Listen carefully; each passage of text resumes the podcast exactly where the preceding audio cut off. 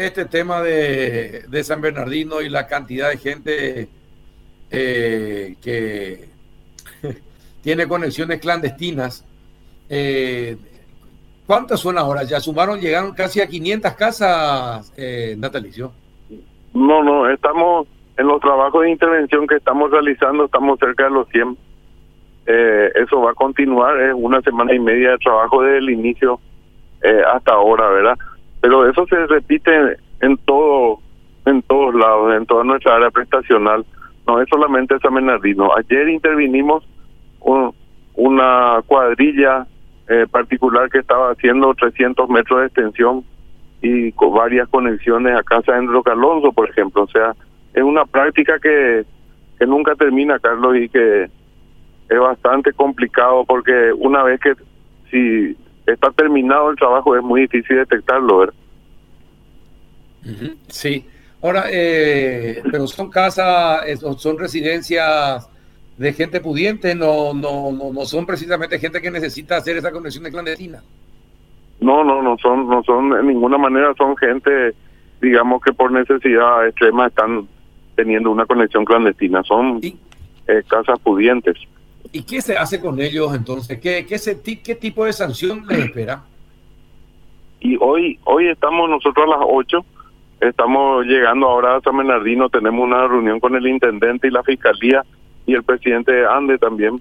Y vamos a optar por recurrir a la justicia a partir de hoy en todos esos casos que detectemos porque no no hay ya otra forma ya ya no hay ningún tipo de consideración de esta gente y bueno eh, la la sanción por el robo de agua prevé cinco años de cárcel verdad y, y vamos a ver cómo terminan esta denuncia que vamos a hacer. Ah, bueno, y también esto esto implica también que eh, hay están pirateando también energía de la ANDE. No, yo creo que el presidente Ande va a estar por otra razón que es la atención del del la estabilidad de la energía en, en San Bernardino para el verano, pero nosotros sí vamos a estar trabajando con la fiscalía en el tema de los clandestinos. ¿Y esto cuánto, cuánto significan pérdidas para la, eh, este tipo de conexiones clandestinas?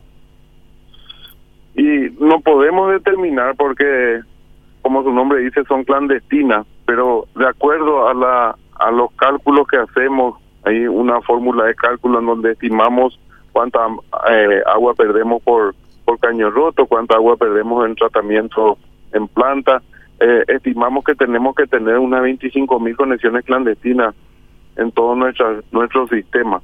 Y eso significa un 8% de nuestra facturación o un 7% de nuestra facturación, Carlos. Qué barro. 25 mil conexiones clandestinas estiman ustedes que eh, existirían. Más o menos ese es el valor que, de acuerdo a los cálculos, existirían en todo nuestro sistema de, de a nivel nacional. A la pucha. Y una pérdida de 7 a 8% del, del total que cobra. Qué bárbaro. Del total de nuestra facturación sería eso. Qué bárbaro. Entonces es, un, tema complicado porque hay barrios, barrios marginales, digamos. ¿Verdad? Que una intervención significaría eh, una crisis social, entonces a veces hacemos la vista gorda, pero pero en este momento ya ya no podemos hacer eso porque no estamos teniendo capacidad de suministrar a nuestros usuarios que sí cumplen con nosotros. Entonces vamos a comenzar a tomar otras medidas, comenzando por esta reunión de San Bernardino. Esta, estas conexiones clandestinas? No te copié, Carlos. Sí, ¿en qué zona de San Bernardino fue fueron la, encontradas las conexiones clandestinas? Y, y en toda la zona, desde el centro hasta hasta los barrios eh, que están un poco más lejos del centro, digamos. Pero el trabajo va a seguir. Eh, muchos casos eh, son obras que no sé si la empresa contratista es la que hace la conexión o, o no. Otros casos son viviendas que usan el agua en su uso diario. Otros casos son eh, casas que le exoneramos el consumo, sin embargo, estando exonerado, le venden el agua a la obra de al lado ¿verdad? O a la casa al lado, o sea, es bastante, bastante complejo el tema. Bueno, pero está bien, pillaron que eso es lo importante y ahora todo esto va a ir a la justicia. Todo va a ir a la justicia. Hoy tenemos nuestra reunión con la fiscalía y vamos a ver si, si podemos pasarte la lista de, eso, de, esos usuarios con su, con su debida foto, porque yo creo que la sanción moral es más fuerte que la sanción de la justicia hoy en día, ¿verdad? Y ya, en, en San Bernardino tenemos una crisis de agua. Hay casi 600 o 700 casas nuevas y nosotros no hemos crecido, entonces no tenemos capacidad de, de cubrir el consumo y aún menos si, existen estas conexiones clandestinas. ¿verdad? Definitivamente. ¿Y cuándo van a tener la lista? Vamos a tener pues, seguramente de las primeras que ya intervinimos hoy al final del día y vamos a seguir así hasta que hasta que termine la semana eh, ampliando esa lista con las intervenciones que vayamos haciendo.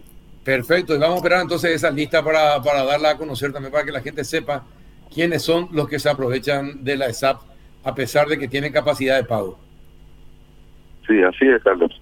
Perfecto. Esperamos un ratito. Eh, Juanito, ¿le quiere hacer una consulta natalicio? Sí, eh, ingeniero, ayer nos aclaraban cómo venía la mano en esta época de facturaciones, digamos, especiales de la ANDE. ¿La ESAP cómo está en eso? ¿Cómo viene el tema de las facturaciones? Bueno, hasta este fin de mes existen las, existe la exoneración. A partir de, del primer día del mes que viene, eso no está vigente. No sé no sé si va a haber algún decreto del Poder Ejecutivo que está eso pero, hasta el momento eso no existe y bueno, pasamos al régimen normal de cobro normal y también corte de servicio por falta de pago. Correcto. Perfecto.